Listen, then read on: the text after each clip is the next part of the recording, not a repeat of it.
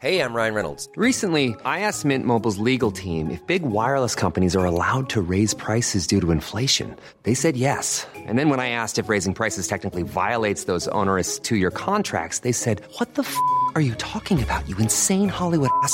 So to recap, we're cutting the price of Mint Unlimited from $30 a month to just $15 a month. Give it a try at mintmobile.com slash switch. $45 upfront for three months plus taxes and fees. Promo rate for new customers for limited time. Unlimited more than 40 gigabytes per month. Slows. Full terms at mintmobile.com. Sergio Cordero, bienvenido a este Amazon de Amazon. ¿Qué tal? Aquí en mi ordenador Amazon, grabando Amazon como siempre. Muy Amazon todo, claro que sí. Jesús Callejo, ¿cómo Amazon? Estoy ahí, mi sin, asombrosamente estupendo. Alberto Espinosa, ¿tu Amazon qué tal Amazon? Mi Amazon va como un Amazon. Muy bien, muy Amazon, todo Amazon, claro que sí. ¿Y cerveza tienes? Cerveza sí. ¿Amazon también? No, ¿qué coño Amazon?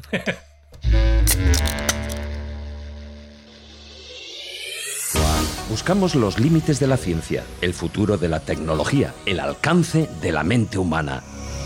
Esto es Mindfacts. Bienvenidos a Mindfax, donde cada semana buscamos los límites de la ciencia, de la tecnología, de lo que será y no será, más bien de lo que será, que será todo, Amazon en el futuro. Ahora sí, Sergio Cordero, ¿cómo estás? Pues estoy absolutamente encantado de estar con vosotros otra vez. Jesús Callejo, ¿qué tal? Pues muy bien, con un año nuevo, por lo tanto, expectativas nuevas. Alberto Espinosa, ¿todo bien? A comerme. Os recordamos, bueno, recordamos, más que os recordamos, celebramos que Mindfax está para ayudar, eh, con vuestras escuchas lo hacemos posible. Habréis notado que desde hace unas semanas hay algunas cuñas, todo lo que se recaude con las cuñas irá donado a buenas, a buenas iniciativas, pero Sergio, que venimos de ayudar y de felicitar las navidades a gente a la que le viene muy bien. Estamos de congratulaciones absolutas porque gracias al apoyo de todos nuestros oyentes y de nuestros amigos de Juguetos Parque Sur, ayer echamos una mano a los Reyes Magos a que pudieran entregar 200 juguetes más a niños que les hacía mucha falta. ¡Bien! Sí, claro que sí. Muy bien. Con lo cual hemos cumplido el objetivo primero que teníamos, que era hacer esta acción para con los niños, y ahora nos toca la segunda que vamos a hacer, que es intentar erradicar las colas del hambre que nos asolan. Eso está muy bien. Eh, vais a escuchar ahora, después de estas palabras, una cuñita, ¿vale? Lo dicho, todo lo que se recaude con estas cuñitas irá destinado a buenos objetivos. Que aquí no pillamos un duro, ¿eh? Que Nada, esto va no, todo nada. para cosas buenas. Todo para ellos. Para cerveza la pagamos nosotros, eso sí. Hoy en Mindfax hablamos de Corporaciones Nación. I'm Sandra, and I'm just the professional your small business was looking for. But you didn't hire me because you didn't use LinkedIn jobs. LinkedIn has professionals you can't find anywhere else, including those who aren't actively looking for a new job but might be open to the perfect role, like me. In a given month, over 70% of LinkedIn users don't visit other leading job sites. So if you're not looking on LinkedIn, you'll miss out on great candidates like Sandra. Start hiring professionals like a professional. Post your free job on linkedin.com/people slash people today.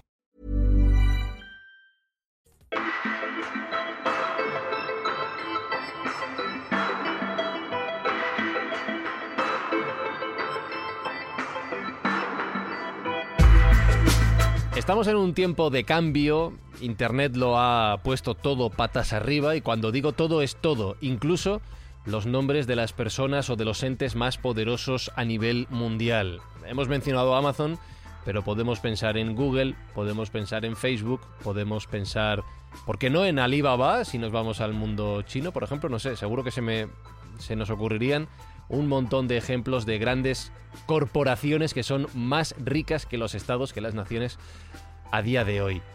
Pero esto siempre ha sido así, siempre ha habido nombres por encima de los más poderosos en teoría, de los que manejan la política en este caso. Siempre ha habido alguien más poderoso o con más dinero, yo que sé, que el presidente de Estados Unidos, Jesús. Esto es algo propio del siglo XXI. Hombre, si nos vamos atrás, seguro que sí, porque antes no existían los presidentes de No, Estados claro, Unidos. pon aquí- pon aquí el, el- el- el- el- el dirigente poderoso que de turno. Sí, a ver, siempre ha habido la tendencia a aglutinar el poder y el dinero en pocas manos, ¿vale? Eso siempre ha sido una constante, pues desde Alejandro Magno, y sobre todo cuando Alejandro Magno muere y se divide su imperio en cuatro partes. Cada uno quería tener una gran ración de ese pastel. Entonces, eso era como un objetivo general. Otra cosa son las multinacionales, otra cosa son las corporaciones, que ya es un concepto mucho más moderno y ahí entraríamos un poco en lo que son personas jurídicas. Nosotros somos personas físicas, actuamos como mejor sabemos a la hora de conseguir un bienestar y ese bienestar a veces pues eso, es conseguir la felicidad o el poder o el dinero a costa de otros. Pero las personas jurídicas son ese tipo de sociedades que se juntan una serie de personas y que actúan como una persona física. Pero claro, aquí lo que vamos a hablar eh, en este programa es aquellas entidades que aglutinan o han aglutinado en el pasado tanto poder que en parte se estaban convirtiendo en un estado de facto, aunque no en un estado jurídico. Y os pongo un ejemplo, el caso de la Orden Templaria de los caballeros templarios. Se puede considerar que sería un poco la primera multinacional en el sentido de que tenían sedes, tenían encomiendas en distintos países.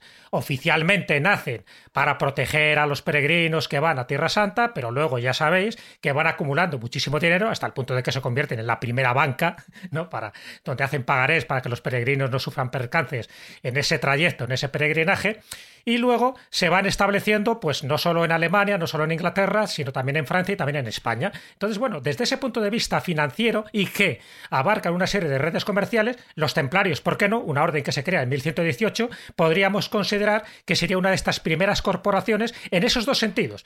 En primero, que acumula mucho poder y mucho dinero, y segundo, que también controlan las redes comerciales de aquel momento, porque las redes comerciales no solo era proteger a los peregrinos, sino también hacer hospitales, encomiendas, castillos, casas, donde se manejaba muchísimo poder y muchísima influencia. Como bien sabéis, a la postre, eso es lo que hace que Felipe IV, el rey de Francia, y Clemente V, el papa que había entonces, pues consigan deshacer esa orden militar y religiosa, no por las cuestiones de herejía, sino por unas cuestiones financieras, porque eh, el Estado francés les debía muchísimo dinero y una forma de, de, condonar la deuda era cargarse a la orden templaria. Bueno, pongo este ejemplo para que nos demos cuenta de que siempre ha habido corporaciones, estoy hablando ahora de Europa, donde se ha intentado aglutinar ese poder. Y es más en el siglo XVII, donde ya surgen esas compañías de indias, donde ya surgen lo que podríamos decir esas primeras multinacionales que se convierten en casi más poderosos que el propio Estado en cuanto a tener un ejército, en cuanto a acuñar moneda y en cuanto a ejercer la justicia también en sus dominios, cosa que solo podían ejercer los estados hasta ese momento. Pero luego estas entidades, estas empresas, estas personas jurídicas también lo podrían hacer. Y ya sobre todo serían el, a partir del siglo XIX cuando ya entendemos el corporativo, el sentido de, de, multinacional, pues con los Rothschild, con los grandes banqueros y con las grandes empresas. A partir ya de ahí ya podemos hablar de quién aglutina el poder o quién es el que maneja realmente los hilos del mundo. Porque las compañías claro. estas de las Indias Orientales y la holandesa y todo esto eran empresas privadas como tal. Claro, eran empresas privadas, pero que tenían el beneplácito del, del propio Estado. Por ejemplo, el caso de la compañía de, de, la, de las Indias neerlandesas, es decir, uh -huh. la que era de Holanda, está claro que funcionaba como una corporación privada, pero era un monopolio que le había dado el propio Estado para que ejerciera todo ese comercio en las Indias. Cuidado, con una serie de de, cortapisas porque no podían entrar en la India que tenía la compañía británica de las Indias Orientales o en, en distintas colonias británicas. Pero todo lo demás, esa, esa compañía, esa, bueno, se puede considerar como la primera empresa de carácter privado anónimo y también como la primera empresa que ejerce el monopolio y por lo tanto también como la primera que ejerce como corporación eh, utilizando todo tipo de medios, legales e ilegales. Lo que pasa es que eran legales en el momento que estaban auspiciados bajo la bandera holandesa de aquel momento. Pero tenían ejército propio, podían declarar la guerra, podían cobrar impuestos, podían emitir bonos y acciones, podían firmar acuerdos comerciales, podían encarcelar y ejecutar a prisioneros en las colonias, podían acuñar moneda, podían establecer colonias. Es decir, no me digas tú que eso no es un, el poder que tiene un Estado. En aquella época, en el siglo XVII, estamos hablando de que esta compañía se crea en 1602. En el siglo XVII había muy pocos países que pudieran ejercer tanta influencia, tanto poder y tanta hegemonía como la Compañía de las Indias Orientales. Que, ya digo, que estaban en, en, Oriente, que estaban en la India rivalizando con los británicos. Los españoles ya teníamos nuestra parte del botín en América, que era distinto. Claro, estaba pensando esto y me estaba acordando de nuestro común amigo Pepe Rodríguez, que él mm. habla de deportes, pero que habla de muchas cosas, y dice que cuando no entiendas una información o no entiendas una decisión que se ha tomado, tú sigue la pista de a quién beneficia, de quién se lleva la pasta. Claro, siempre. Te, te, explica sigue el, el dinero, siempre sigue el dinero. Siempre sigue la pista del dinero. Claro, Sergio, y en eso hay una cosa que ha dicho Jesús que me parece muy importante. Muchas veces pensamos en exploración, en grandes descubridores, en los grandes hitos de la historia, eh, y, y quizá podemos entender que hay un ánimo de, pues eso, de descubrir, de innovar. Que no, que no. Que muchas veces es por la pasta, ¿no, Sergio? Que es mucho más mundano todo. Bueno, al final al ser humano le atrae mucho el dinero y le trae, le trae mucho el poder y durante mucho tiempo el dinero ha significado poder y eso ha llevado a que haya habido una carrera pues absolutamente desmadrada por ser el más rico del mundo y ser el, pues, el más poderoso del mundo, que muchas veces venía de la mano de esa riqueza.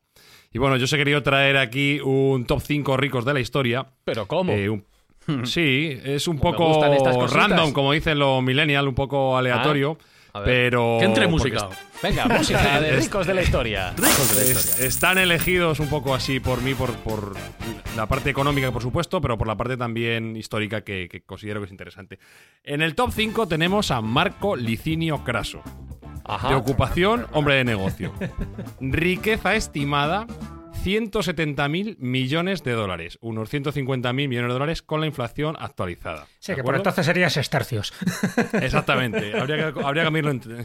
Pero bueno, para que nos hagamos una idea de lo que sería hoy, 170.000 millones de dólares. Y bueno, el Que no era conocido ni de, como- ni- ni de imaginarme eso. Ni de imaginarlo. ¿verdad? Nada. Bueno, pues Bueno. eh, Craso era, Era conocido como... asquerosamente rico. Efectivamente. Y bueno, era el, el hombre más rico de Roma, miembro del primer triunvirato junto con Julio- Julio César, a quien financió. ¿Y cómo, cómo se hizo rico este hombre? Porque, claro, no fue de herencia, sino que él fue un hombre hecho, hecho a sí mismo. ¿Cómo se hizo? Mal, Pues, se- seguro que mal.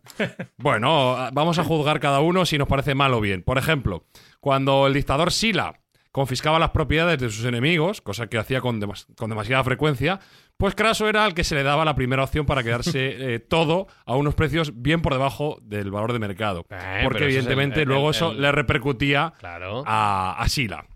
Los por ejemplo. decomisos de toda la vida. Sí, por ahí empieza. Empieza con Claro. Sila haciendo buenos negocios. Pero es que luego también hace negocios con su enemigo jurado. No con Mario, sino con su sobrino, con Julio César.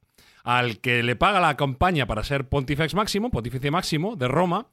Y que luego Julio César le, digamos, le repaga con una grandiosa vacación fiscal o con unas exenciones fiscales que le hicieron, pues ya ser muchísimo más rico de lo que ya era, que ya lo era mucho. Sin embargo, su negocio más crematístico y más audaz era el de manejar los bomberos de Roma. Él era el que estaba al encargado de apagar los fuegos de Roma, que por cierto eran muy frecuentes porque las estructuras eran de madera.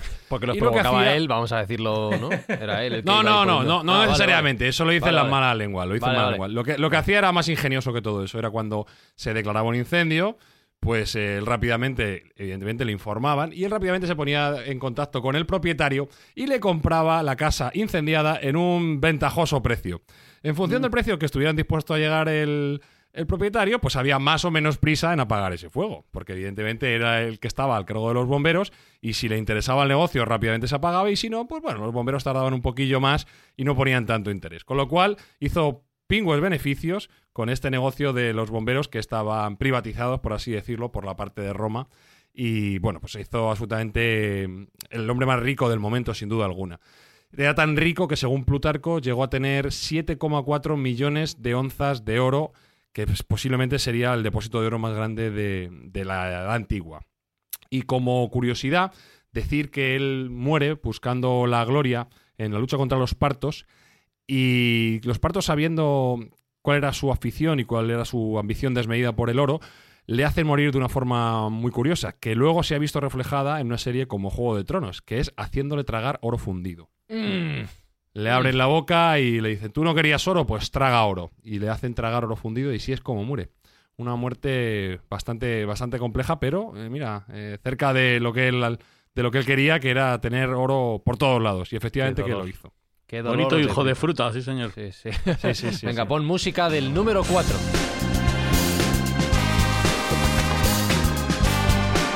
Número 4. Mansa Musa. No es un personaje muy conocido, pero podemos decir que fue el emperador del, del del Imperio Mali. Y su ocupación era rey, básicamente. Y este eh, está, está calculado que te podría tener un patrimonio actualmente de unos 415 mil millones de dólares. Es decir, más que duplica a Craso, que ya era riquísimo. Él era el rey de Timbuktu. Y bueno, eh, los historiadores dicen que sus riquezas eran imposibles de describir. Eran tan, tan grandiosas que eran imposibles de reescribir. De describir. ¿Cómo se hizo rico este hombre? Básicamente teniendo a su alcance minas de oro de todo tipo. La zona de mandato que él en la cual estaba encargado, pues era la zona donde más oro se producía del mundo. Y en aquel momento, estamos hablando del siglo XIII, el oro estaba en una demanda especialmente alta.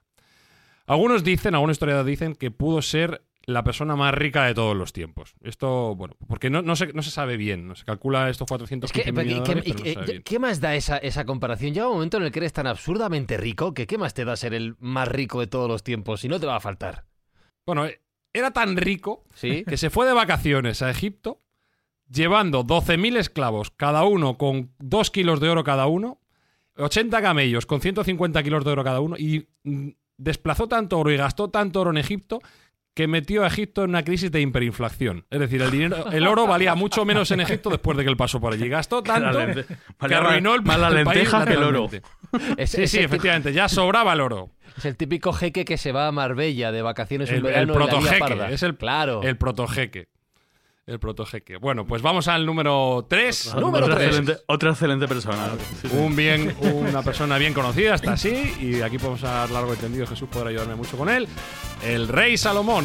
Hombre, El hombre. rey Salomón. Hombre. Ocupación, como su propio nombre indica, rey. Pero este era buena gente. Pasta que se supone que tenía. Pues ni más ni menos que 200 mil millones de dólares. No está nada mal. O sea que, de acuerdo a la Biblia, él era el más rico de todos, de su zona y de su, y de su época histórica, por supuesto. Hombre, Se que decía hablar de que- las minas del, del famoso rey Salomón. ya ¿Sabes? Que Claro, se hablaba, claro, ¿dónde claro. estará De- de esas, esas minas. minas. donde se proveía de tantos materiales, de tantas joyas, de tanto, de tanto bien preciado, no solo para construir el templo de Salomón, el primer templo de Salomón, sino también para suministrar de ganancias a toda aquella población bastante próspera y que siempre se ha especulado si realmente las minas estaban en África, decían que en el Gran Zimbabue, o bien estaban en Ofir, ¿no? En Ofir, que estaría un poco por la zona de, del Yemen y compañía. Así que siempre se ha buscado las minas del rey Salomón.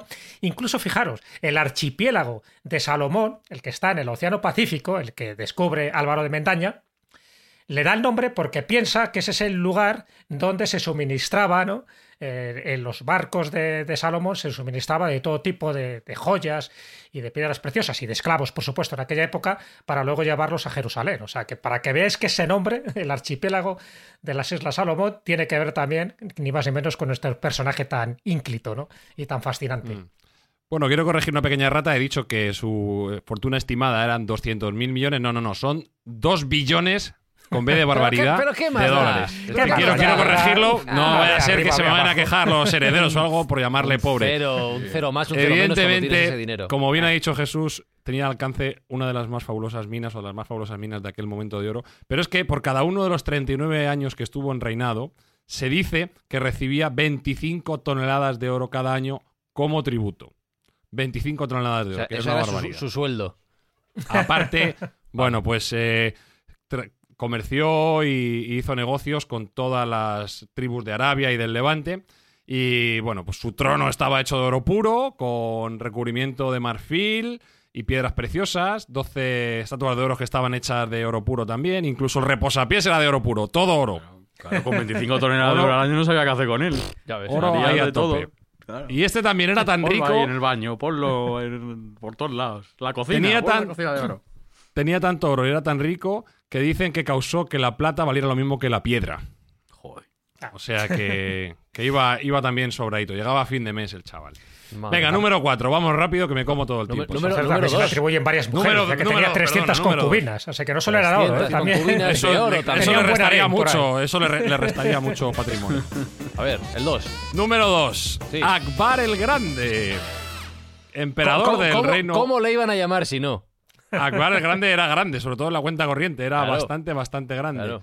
Eh, Sí, no, no, bueno, pues ya sabéis, eh, uno de los regentes del subcontinente indio, del imperio mogol, desde el año 1556 a 1605. Fortuna estimada ni siquiera se expresa en dinero. 25% de la riqueza de todo el mundo. Pues, ¿cómo, pues, ¿cómo será el número uno? Toma ya, 25% de toda la riqueza estimada en todo el mundo. Ni siquiera le ponen una pasta. ¿Cómo se hizo tan rico? Bueno, pues durante su reinado, que parece ser que fue un buen emperador y un buen rey, su imperio triplicó el tamaño y la riqueza. Y algunos dicen, algunos historiadores dicen, que los mogoles tenían una renta per cápita comparable con la, con la Inglaterra isabelina. Es decir, que había pasta allí en, en, en la el, India. el Qatar de la época. Efectivamente. Y luego, bueno, decían que también era un poco extravagante, con un gasto increíble en sedas, en joyas. En la India parece ser que es riquísima en minas de piedras preciosas. Y bueno, pues eh, parece ser que además el eh, Akbar el Grande era especialmente grande y bueno, extrayendo la renta de sus súbditos, de sus Eso viene desgraciados bien. súbditos. Eso viene bien para hacerse rico. Era sí. uno de los imperios más extractivos en la historia de la riqueza. Entonces, bueno, Akbar el Grande, que hizo muchísimas cosas bien, una de las que hizo bien era sacar la pasta a sus súbditos. Y, Y por último, número uno- número uno, A ver. y favorito de todos los Mindfactors, probablemente que le guste la historia. Ilon, Ilon, Ilon. ¡No! Ah, no. Vaya. César Augusto. ¡Hombre! Con 4,6 billones de dólares. Sobrino nieto de Julio César y primer emperador de Roma. Evidentemente, siendo emperador de Roma, pues, ¿qué, qué puedes esperar? Pues, pues pasta mansalva. Además, en su figura se confundía el Estado, el país y él mismo. O sea, él era el país, él era el Estado. Y aunque siempre rehuyó del tratamiento de rey, y se hizo llamar príncipe como, bueno, pues una distinción para no ser rey, porque sabéis que los romanos odiaban la monarquía y por eso mataron también a su, a su tío, que se estaba apodando, apoderando de toda la riqueza y de todo el poder de Roma, pues él vino a ser el salvador de Roma y básicamente es un, un imperio como el romano en aquel momento, que solo Egipto pues ya tenía un 20, un 30% de la riqueza mundial y era una de sus provincias, pues os podéis imaginar el nivel de, dinero que tenía y cómo aquí sí que se, se difumina mucho la, la barrera entre el Estado, el país, el gobernante. Él lo era todo, él era absoluto, lo era todo. Y bueno, en, por, en su debe, en su haber hay que decir, por lo menos, que cogió una ciudad de ladrillo y la dejó de mármol. De lo malo, malo, por lo menos se gastó la pasta en mejorar mucho Roma y es verdad que, que fue muy importante en ese brillo que tuvo la ciudad eterna en aquel momento. Hombre, y tuvo un punto a favor. Y es que vivió 75 años. La mayoría, Vale. y fue el primer emperador. Todos los que luego ostentaron ese título, ¿no? Pues ya que sé, desde Nerón, Caracalla, Calígula y tal, vivían poco porque eran asesinados antes. Entonces, el Mm. Sí, que pero este era querido, un- ¿verdad? No, no, tenía grandes enemigos, era bastante No. querido. No tenía, no, no se atrevían, más que nada. Por Hombre. eso digo que atesoró tanta fortuna, porque no le dio tiempo durante 75 años a tener un, un gran imperio, ¿no? Y además a nombrarse emperador que le gustaba mucho. Muchos anteriores tuvieron esa tentación, pero fue César Augusto el que dijo, yo soy emperador, y con un par. Y efectivamente lo fue, pero vivió bastante, Pues, ¿eh? ya te digo que era raro en Para aquella que época. tengamos una referencia actual, esos 4,6 billones de dólares serían 20 veces la riqueza de Jeff Bezos actual, que es el hombre más rico del Ay, mundo. pobre 20 veces Amazon, más que pobre Bezos. Amazon. Nada, nada, O sea que- nada. Esto, os digo una cosa. No podía una, competir Amazon con la poderosa Una Roma. sucursal de César Augusto. una predicción a futuro eh, es que dentro de unos años escucharéis en esta lista, en el número cero, a Yes We Cast. Yes We Cast. Eh, eso es-. Harto probable. Sí, sí, sí. Asquerosamente ricos, totalmente ricos.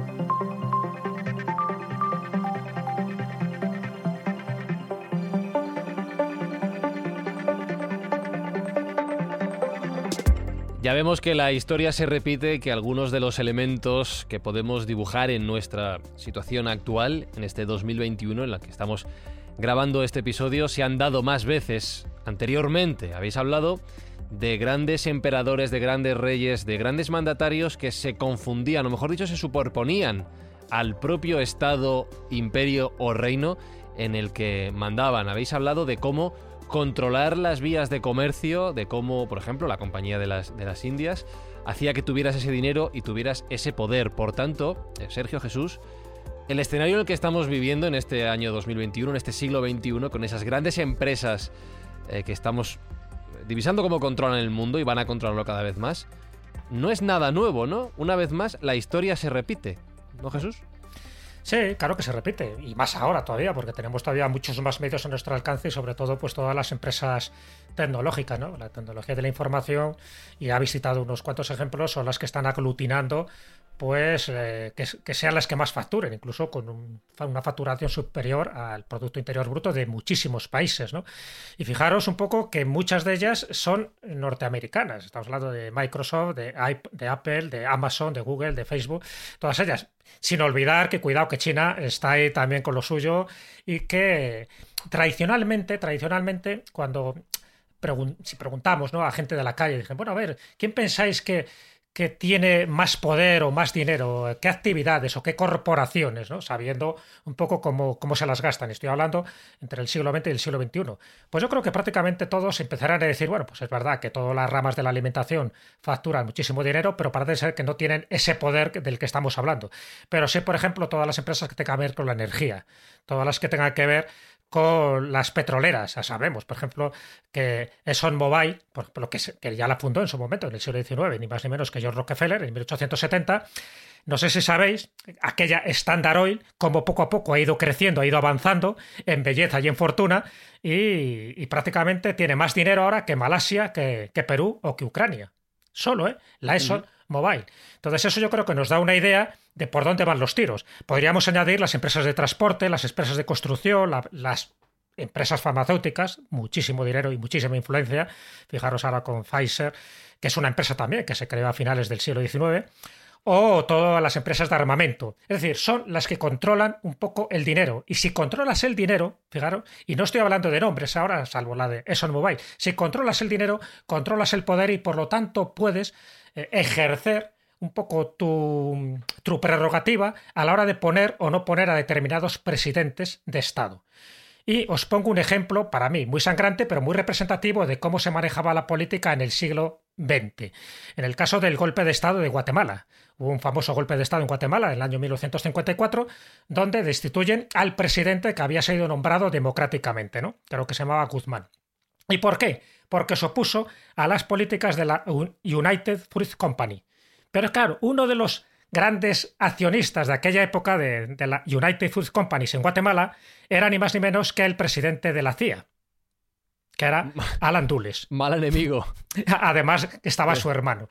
Por lo tanto, la CIA provocó un golpe de Estado no porque fuera un régimen comunista tal como dijeron en la prensa y en los medios y tal, sino sencillamente porque estaba atentando contra la economía, contra las acciones y contra la riqueza de los principales accionistas y uno de los accionistas era ni más ni menos que el director de la CIA en aquel momento que era Allen Dulles. Bueno, pues así muchas veces se maneja la historia. Es decir, cómo cambias, cómo quitas a un presidente por razones económicas aunque luego lo intentes disfrazar por cuestiones ideológicas. Y esto se consigue porque tienes dinero, porque tienes influencia porque tienes poder y porque tienes estrategia, o más bien geoestrategia. Por lo tanto, se podrían citar muchísimas fuentes, pero básicamente todas estas que acabo de comentar, y evidentemente actualmente lo que ahora mismo se desarrolla como futuras corporaciones Estado, son las empresas de tecnología de la información, donde en definitiva casi todos nosotros somos esclavos digitales. Y cuando tú te te encuentras en esa situación de esclavitud, aunque no nos demos cuenta a priori, sí que estamos supeditados a las directrices que marcan no el presidente de Estados Unidos, sino los presidentes de, de Microsoft, de Apple, de Amazon, de Google o de Facebook. fíjate, en, esta evolución de los acontecimientos, dejando atrás el siglo XX, has mencionado grandes empresas como podía ser Exxon, que fue muy, muy potente, o las farmacéuticas, que ahora con la pandemia y la vacuna están recuperando terreno e importancia de una manera completamente eh, incuestionable, pero en, ese escenario de la evolución digital, Sergio, durante muchísimos, muchísimos años se ha mencionado como la persona más rica del mundo a Bill Gates, al creador, uno de los creadores de Microsoft. Y perdóname esta expresión, pero es así. Ha pasado de moda un poquito, de hecho ya no es el hombre más rico del mundo, también porque él se está dedicando a otras, a otras cosas, pero en este corto espacio de tiempo de 25 años que podemos estar hablando, el, el modelo ha cambiado. ¿Dónde, si quieres luego nos metemos con Google, Facebook, Amazon y demás, pero ¿dónde ha quedado este, este referente de estos últimos 25 años que fue Bill Gates y que fue Microsoft? ¿Tan rápido pasan de moda estas cosas ahora? No, vamos a ver, Bill Gates eh, lo que activamente quiso retirarse. ¿eh? Hay que decir que Microsoft está en un momento dulcísimo, eh, es una de las compañías ahora mismo más valiosas del mundo. Mm, mm, de hecho, desde que se fue Bill Gates ha mejorado tremendamente porque su nuevo CEO, Satya Nadella, pues entendió perfectamente los nuevos tiempos como venían y, y con su política de mobile first, digital, cloud first, mobile first, cloud first, esta es la política que él que él visionó, pues ha acertado completamente y Microsoft, que era una compañía languideciente, que incluso en algún momento determinado se le acusó de que le faltaba chispa e innovación, pues se ha convertido en, un auténtico terremoto para el resto de compañías porque está dominando sobre todo el campo de batalla que es la nube. Entonces Bill Gates activamente él decidió retirarse y dedicarse a la filantropía. No nos olvidemos que es el mayor filántropo del mundo. Eh, estamos siguiendo en los pasos nosotros, pero todavía nos queda un poquito. Y, ciertamente, bueno, pues decidió que ya había tenido suficiente estrés o, simplemente que ya había trabajado lo suficiente y tomó esa retirada. Con eso, con todo, con la participación que él tiene en, Microsoft, pues es uno de los hombres más ricos del mundo. Pero no me queda duda de que si hubiera estado activo y no hubiera donado mm, la parte tan importante de su patrimonio que ha donado, él seguiría, seguiría estando entre el top 5 de gente más rica del mundo. Yo creo que se le ha vilipendiado y se le ha atacado injustamente. Mi, pensamiento es que mm, está muy lejos de, todo lo que se le acusa y personalmente creo que se ha cometido una injusticia tremenda con él, con uno de los hombres y de la mente más brillantes de nuestro tiempo. Y si pensamos en esas grandísimas corporaciones nación, eh, eh, ya hemos mencionado Facebook, Amazon, Google, supongo que Apple entraría. Eh, ¿qué, más empresas nos estaríamos dejando? ¿Cuáles son las corporaciones que hoy superan a los países en importancia a la hora de controlar el mundo? Bueno, vamos a ver, hay una serie de, empresas que son emergentes. Una, sin duda alguna, es Tesla, que ha multiplicado su valor bursátil por 20 ah, pues en los últimos dos años. sí, sí. Pero bueno, como quiera que de Tesla hemos hablado mucho, eh, yo he querido hablar un poco de Apple, ¿no? Apple me parece que es el prototipo de corporación que puede sobrepasar el nivel nacional. De hecho, eh, bueno, pues tiene headquarters en varios sitios del mundo y, su negocio es absolutamente transnacional, multinacional completamente. Entonces, bueno, yo quería hacer una pequeña reseña de lo que es Apple, de lo que puede ser Apple y de por qué es tan importante en nuestro entorno. En, primer lugar, hay que mencionar que Apple no es la compañía mm, por valor bursátil más valiosa del mundo, que ese privilegio le corresponde a, a la empresa petrolera saudí Aramco pero es la número 3 en, cotización bursátil y sí que es la que más dinero tiene en caja. Es decir, en la Uchita es la que más pasta tiene. O sea que si se van de vacaciones a millones, 200 mil millones. Si se van de vacaciones a Egipto, millones. inundan el país de pasta. Bueno, pueden comprar Egipto varias veces y pueden comprar todo África sin ningún problema. Para que te hagas una idea, no, no, no te lo voy a referenciar a países, te lo voy a referenciar a otras empresas. Apple podría comprar el Manchester United. Ajá. Twitter, por si no le gustan las críticas. Sí. Ferrari. Sí. y Nike. Todas juntas. Todo eso podría comprar y le sobrarían 25 mil millones para gastarse en cañas. Claro, Vaya cantidad de cañas. De hecho, creo que tiene más economía Apple que, que Holanda sí, sí, sí, por, supuesto. No, no, no estamos hablando de países, es muchísimo más grande. Su capitalización es mayor que, muchos países. Y estamos hablando de, dos, países con, un buen PIB, con un buen Producto Interior Bruto. en Suiza otra cosa no, pero dinero mueven. Hombre, que mueven. Lo que pasa es que mucho escondido. también, también, también. Pero bueno, ya, ya vemos que estas, estas empresas son más potentes que muchas naciones y bueno, tiene esa potestad, como bien ha dicho Jesús antes, de poner y quitar políticas y políticos. Esto, cuando se tiene tanto importe, cuando se tiene tanto dinero y cuando se pueden hacer inversiones que pueden cambiar, pues eh, sin ir más lejos, la política activa mm, de empleo de un país. Yo te pongo una fábrica en tu país que te genera 10.000 empleos y te estoy cambiando el país radicalmente. Entonces, el poder que acumulan y que atesoran, ya no solo por la parte tecnológica y por la parte económica, sino por la parte política, es también muy, muy, muy elevado. ¿Y cómo ha hecho Apple todo este dinero? Pues bueno, yo quiero hacer una pequeña, un pequeño ejercicio de historia reciente para ver cómo ha llegado y por qué va a ser absolutamente definitiva en los próximos años y, y por qué considero que puede ser un buen ejemplo de corporación transnacional o corporación nación. Vamos a ver. Me quiero remontar al año 1987. Apple no siempre ha sido tan potente como es ahora. Apple estuvo varias veces al borde de la quiebra. De hecho, ya sabéis, bueno, un día podríamos dedicar un más largo entendido. Su fundador Steve Jobs tuvo que marcharse de la compañía para volver luego como salvador. La compañía estuvo a punto de ser comprada por Microsoft. Eh, de hecho, se, pidió desde ciertos sectores de la tecnología que empezaran a implementar el Windows. ¿Os imagináis un MacBook con Windows de serie? Pues, pues eso podría haber pasado perfectamente en un What If de la historia anterior. Pero yo quiero llevar, quiero llevar la historia al año 1987 a Cambridge, a la población inglesa de Cambridge, donde una pequeña compañía que se llama Acorn Computers había desarrollado un ordenador que se llamaba Acorn Archimedes. Y este ordenador tenía una peculiaridad importante. Este ordenador fue el primero que tuvo un chip distinto, un chip ARM, que es como la propia compañía se llama, Advanced Risk Machines, y un chip que en lugar de ser el típico chip de Intel, que eran los que dominaban completamente por monopolio absoluto el, panorama de chipset en el mercado, pues ellos hicieron una cosa distinta. En lugar de utilizar el chip de Intel, que utilizaba un juego de estructuras que se llama CSIC, ellos utilizaron un juego de estructuras que era mucho más reducido. Imaginaos que en lugar de poder hacer 100 operaciones, este chip hacía solo 20, pero los hacía mucho más rápido y de una forma mucho más eficiente a nivel, a nivel energético. Entonces, este chip llama la atención para Apple para un proyecto que tenían que se llamaba en su momento Apple Newton, que era el, el abuelo de los iPhone, iPad, etcétera, era un, una computadora de mano que competía con los Palm Pilot en los años finales 80, principios de los 90. Y Apple, eh, bueno, pues inyecta un dinero importante en esta compañía que se llama ARM, eh, para que desarrollen este chipset de tal modo que yo se lo puedo utilizar en el Apple Newton.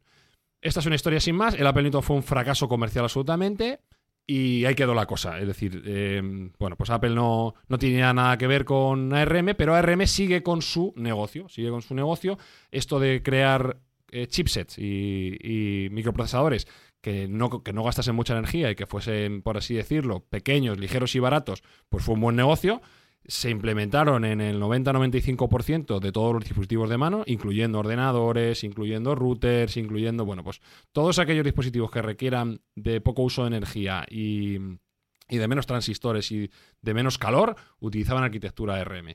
ARM ha ido creciendo con el tiempo hasta convertirse en una de los mayores, eh, bueno, pues una de las mayores empresas tecnológicas del mundo de forma silenciosa porque ellos no venden su propio producto, sino que licencian, licencian la tecnología y bueno, pues todos los, todos los teléfonos y casi todos los dispositivos desde los que se nos pueda oír actualmente estarán gobernados por un chip ARM al cual han tenido que pagar su licencia el fabricante de turno. ¿Y por qué, por qué cuento esta historia? Porque se ha dado un, un hito en los últimos tiempos en el cual Apple ha vuelto al origen, ha vuelto a este, a este tipo de tecnología. Ha licenciado su propio chipset y ha sacado el procesador M1. Apple, después de haber reventado el mercado de telefonía, siendo el líder absoluto y con su icónico iPhone, eh, va a hacer lo propio con los ordenadores. Eh, si bien Apple siempre ha sido un jugador importante en el mundo de la informática de los ordenadores, con una cuota de mercado de aproximadamente un 15%, entre un 15 y un 20%, ha dependido siempre de su proveedor Intel, que era quien, le proveía de estos chipsets, pero ahora ya no más. Ahora ellos han sacado su propia CPU, que no es una CPU, que es, algo más complejo que eso. Eh, con lo cual ellos ya no dependen de ningún tercero y van a poder hacer ordenadores muchísimo más rápidos, un tanto más baratos porque lo van a, lo van a fabricar ellos mismos y eso va a repercutir también en el precio, y sobre todo mucho más potentes. Con lo cual, Estoy seguro de que eh, del mismo modo que Apple manejó la tecnología del teléfono móvil y es el líder absoluto en telefonía móvil, lo va a ser también de la informática. Y su cuota de mercado va a crecer de un 15% hasta probablemente yo calculo un 60 o un 70%, porque es cierto que los ordenadores de, Apple ya funcionan muy bien y con este chipset propio van a funcionar todavía mejor. Pero un 60-70%, ya que hablamos de, cuota de mercado, es una auténtica barbaridad. Pues es la que tienen ellos en, telefonía, o sea que tampoco es tanto. En telefonía andan por ahí, con lo cual podríamos tapolar lo que tienen en telefonía a lo que van a tener en informática. Porque si el ordenador es mejor, más rápido y más barato, ¿quién no lo va a comprar? Entonces, eh, tienen, muchos, tienen muchos boletos para ser eh, repetir el éxito que han tenido en telefonía con el iPhone al respecto de la informática. Entonces, ¿a dónde quiero llegar? Que si ya de por sí es la empresa tecnológica más grande actualmente y con más caja, eh, esto solo va, solo va que, a crecer.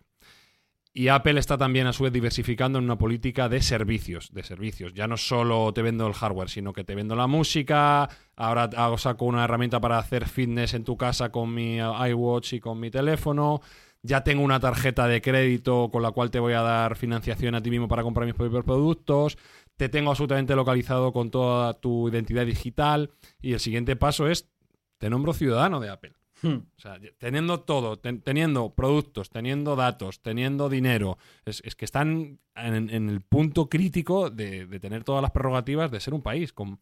Entonces, no va a pasar mucho tiempo en el cual no la ciudadanía, porque quizás sea algo un poco excesivo a, corto plazo, y recuerdo que ya hicimos un programa dedicado a la ciudadanía electrónica que se puede repasar, pero sí con muchos elementos parecidos a la ciudadanía, las grandes empresas tecnológicas van a empezar a manejar a los individuos de tal modo como si fueran sus propios nacionales. Y esto yo creo que queda, queda un recorrido relativamente corto. A lo mejor en, el próximo, en los próximos 10 años vemos, vemos en esta línea, porque estamos viendo ya movimientos, sobre todo a nivel económico. Facebook también sacó su propia moneda. Eh, Apple está empezando a entrar en banca y en servicios financieros. Bueno, pues eh, por ejemplo, en España ya se puede llevar eh, determinada documentación digitalizada y con el auge de las criptomonedas y, del blockchain, pues no sería extraño que empecemos a ser súbditos, si no de derecho, al menos sí de hecho, de grandes empresas tecnológicas que acaben tomando el lugar de lo que actualmente son las naciones. Yo lo veo clarísimo, porque el poder que están acumulando es tan grande que, no tardaremos mucho en, ver este, este, tipo de movimientos. Claro, aquí, surgen un montón de, preguntas que me están eh, saltando como borbotones en, la cabeza. El primero es que si en un momento determinado antes Google era un buscador, Facebook era una red social, Apple era un fabricante de ordenadores y Amazon era un marketplace, como se suele decir, y sin embargo con el paso del tiempo todas van siendo todo, es inevitable que choquen entre sí, al igual que ocurría con las naciones, que ocurre con los países. ¿Podemos hablar en el futuro del concepto de guerras entre corporaciones?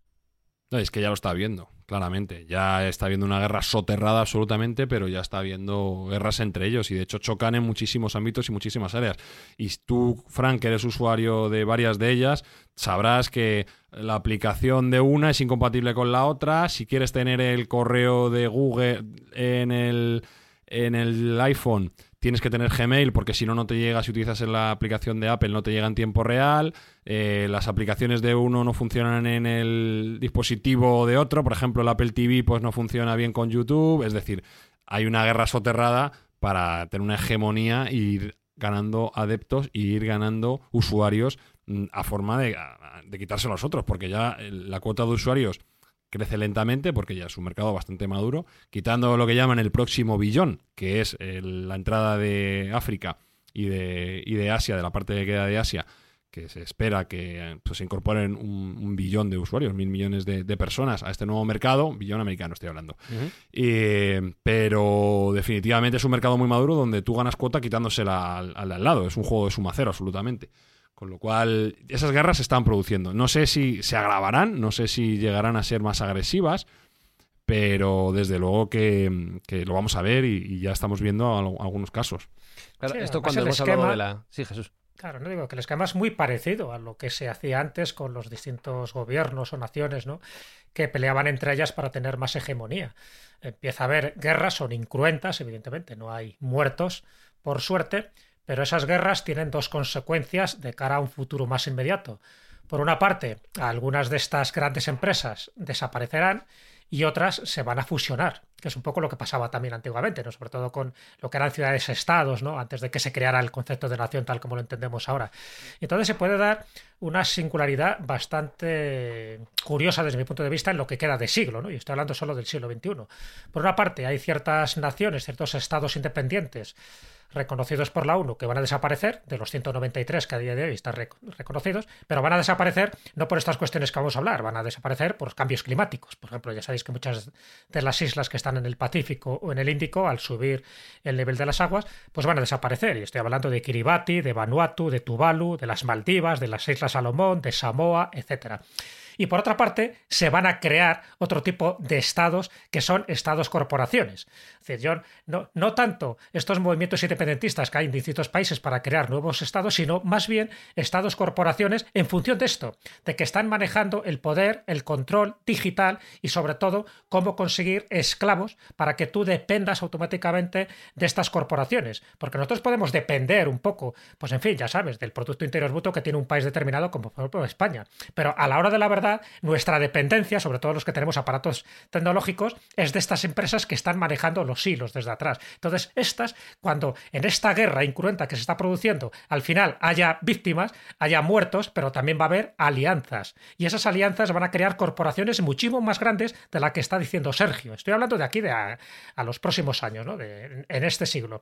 ¿Qué quiere decir? Que por una parte, países tradicionales, independientes, van a desaparecer por distintas razones y sin embargo otros van a crecer y van a crecer en función de esto, del que tenga el poder. Y el que tenga el poder, como decíamos al principio, es el que tenga el dinero. Sigue la pista del dinero y por lo tanto tendrás el control de quién puede poner o no poner a determinados presidentes del gobierno. Yo creo que hoy ya la gente es bastante inteligente y se dan cuenta que el presidente de España o el presidente de, Indonesia o el presidente de Estados Unidos no tienen tanto poder como dicen. El, tienen poder en los que le han aupado a ese lugar.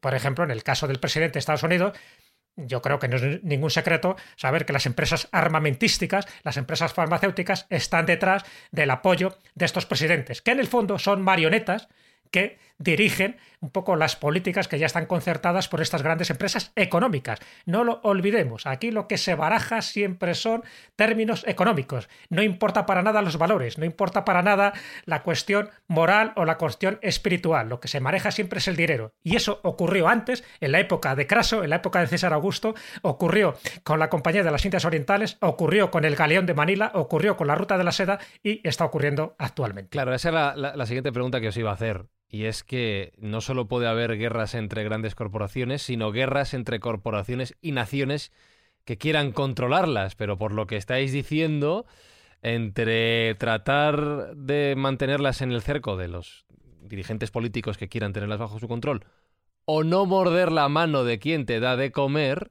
puede que gane esta segunda opción, ¿no? Definitivamente, definitivamente. Yo, quería hacer una mención, antes de despedirnos, un poco también a cómo estas empresas están saltando a, otros ámbitos que no son los tecnológicos. Quiero hacer mención a un rumor bastante fuerte, que parece ser que es cierto y que hay algo de cierto en ello, que es el, desarrollo del Apple Car, del coche de Apple.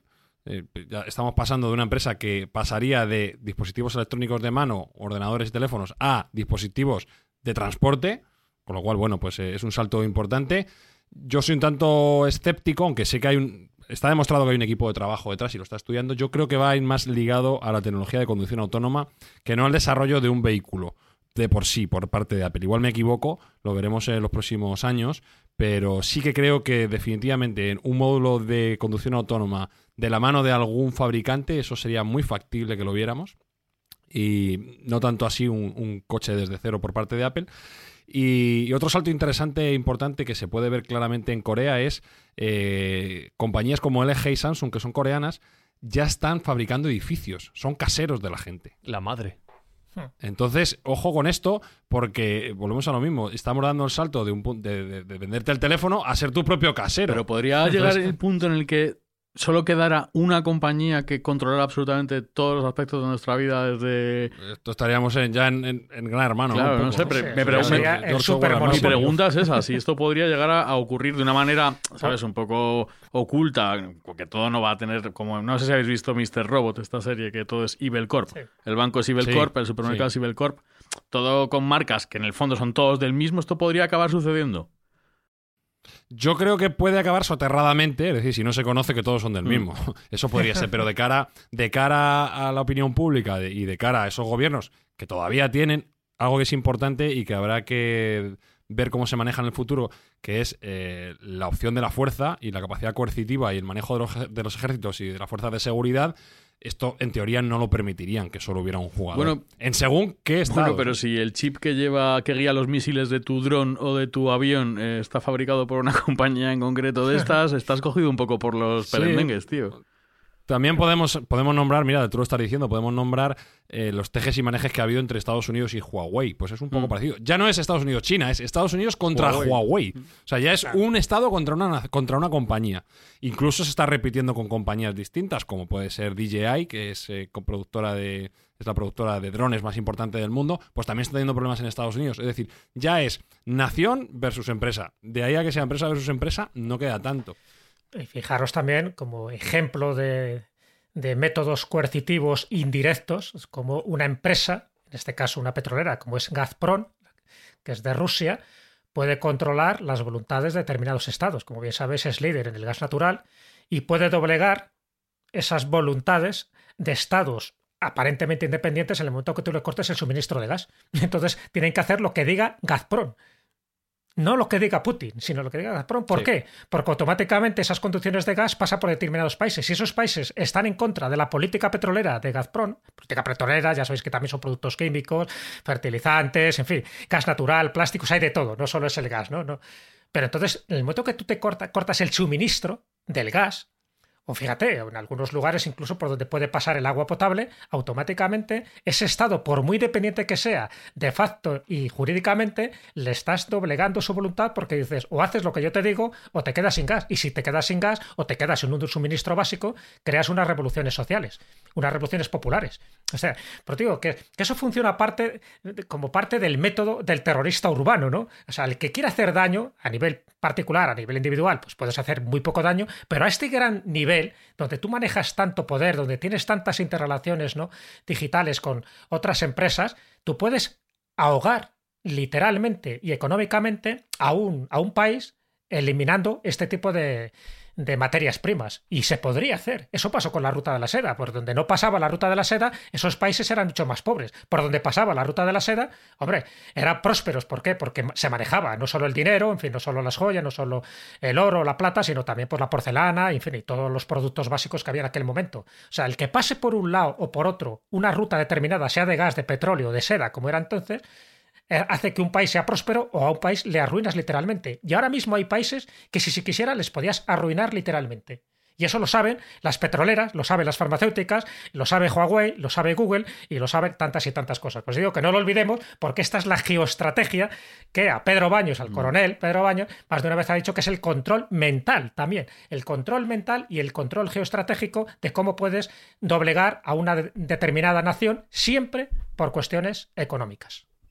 Sí, mira, siguiendo con tu ejemplo, Jesús, está estipulado que si Apple decidiese fabricar sus productos sin utilizar como base logística y como base operativa las empresas de Taiwán, harían caer el PIB nacional un 30%, lo cual llevaría al, país a la ruina más absoluta. Totalmente. O sea, es solo una decisión de, mira, ya no voy a trabajar como estas Bueno, no, olvidemos que, con otras... Donald Trump insistió mucho en que Apple fabricase sus productos en Estados Unidos, de hecho. Claro.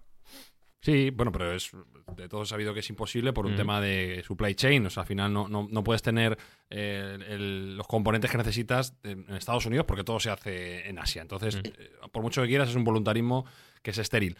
Pero ya os digo, si decidiesen, mira, en vez de Taiwán me voy a India o me voy a Vietnam, arruinan el país, lo hunden completamente. Una decisión como esa, con lo cual coincido con Jesús claramente en que una, las empresas hoy en día pueden mucho más que muchos políticos. No quiero ser pretencioso, pero de estos asuntos os ocuparéis los pobres, porque como he dicho antes, Yes We llegará al número uno de esa lista del top 5 de ricos históricos que ha mencionado Sergio. Entonces, es pillar la disyuntiva que te planteo es la siguiente. ¿Qué te vas a comprar? ¿Un Apple Car o un Tesla? Yo soy muy de Tesla, tío, ya lo sabes. Yo tengo clara mi respuesta. Yo me voy a comprar los dos. Luego ya me quedaré con el que me gusta. No repares en gastos.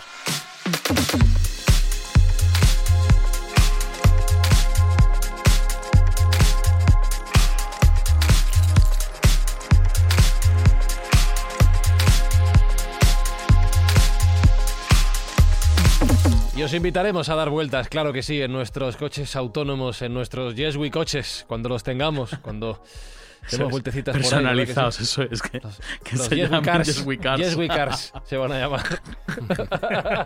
ya tenéis el naming, mira. Claro que sí. Muy bueno. Da para todo. Da para todo. Jesús Callejo, cuando quieras te damos una vuelta, claro que sí. Pues cuando quieras, tengo aquí una calderilla que la puedo repartir. Eh, Alberto Espinosa, tú conduces uno, yo conduzco otro. Claro que sí. Con uno, cada uno con un pie, además. Eso, a lo loco. Ah, pero Sergio Cordero, ahora que lo pienso, si van a ser autónomos, no tenemos ni que hacer ah, nada, nada. Nada. Nada, nada, uno para cada día de la semana y así vais cambiando. Ah, pues ya está. Bueno, mientras esto ocurre, ¿eh? que podemos esperar sentados, oye, sabéis que Mindfax siempre, y lo recordamos, tiene el objetivo, el buen objetivo de ayudar a la gente que realmente lo necesita. Sergio, y Acabamos de hacerlo en Navidades y seguimos teniendo objetivos en mente para este 2021. Sí, ahora una vez hemos conseguido que los Reyes Magos hayan llevado juguetes a los niños que se les habían olvidado, ahora vamos a poner nuestro foco en acabar, la medida lo posible, con las colas del hambre que estamos viendo tan tristemente. Y vuestras escuchas serán un granito de arena para que sigamos construyendo este propósito durante el año 2021. Queridos, queridas Mindfactors, la semana que viene nos escuchamos. Besos, abrazos de Fran y Zuzquiza y ya no puedo dejar de hacerlo. Chao, chao, chao, chao, chao. chao. Mindfacts llega cada semana a tus oídos a través de Spotify, Apple Podcast, Evox, Google Podcast o tu aplicación favorita. Búscanos en redes sociales. Somos Mindfacts. Even on a budget, quality is non-negotiable. That's why Quince is the place to score high-end essentials at 50 to 80% less than similar brands. Get your hands on buttery soft cashmere sweaters from just 60 bucks, Italian leather jackets, and so much more. And the best part about Quince, they exclusively partner with factories committed to safe, ethical, and responsible manufacturing. Elevate your style without the elevated price tag with Quince. Go to quince.com slash upgrade for free shipping and 365-day returns. Amigo, lo que voy a contarte es alto secreto. Una conspiración más grande que todos nosotros. Existe un poderoso grupo de personas ahí fuera que de manera secreta dirigen el mundo.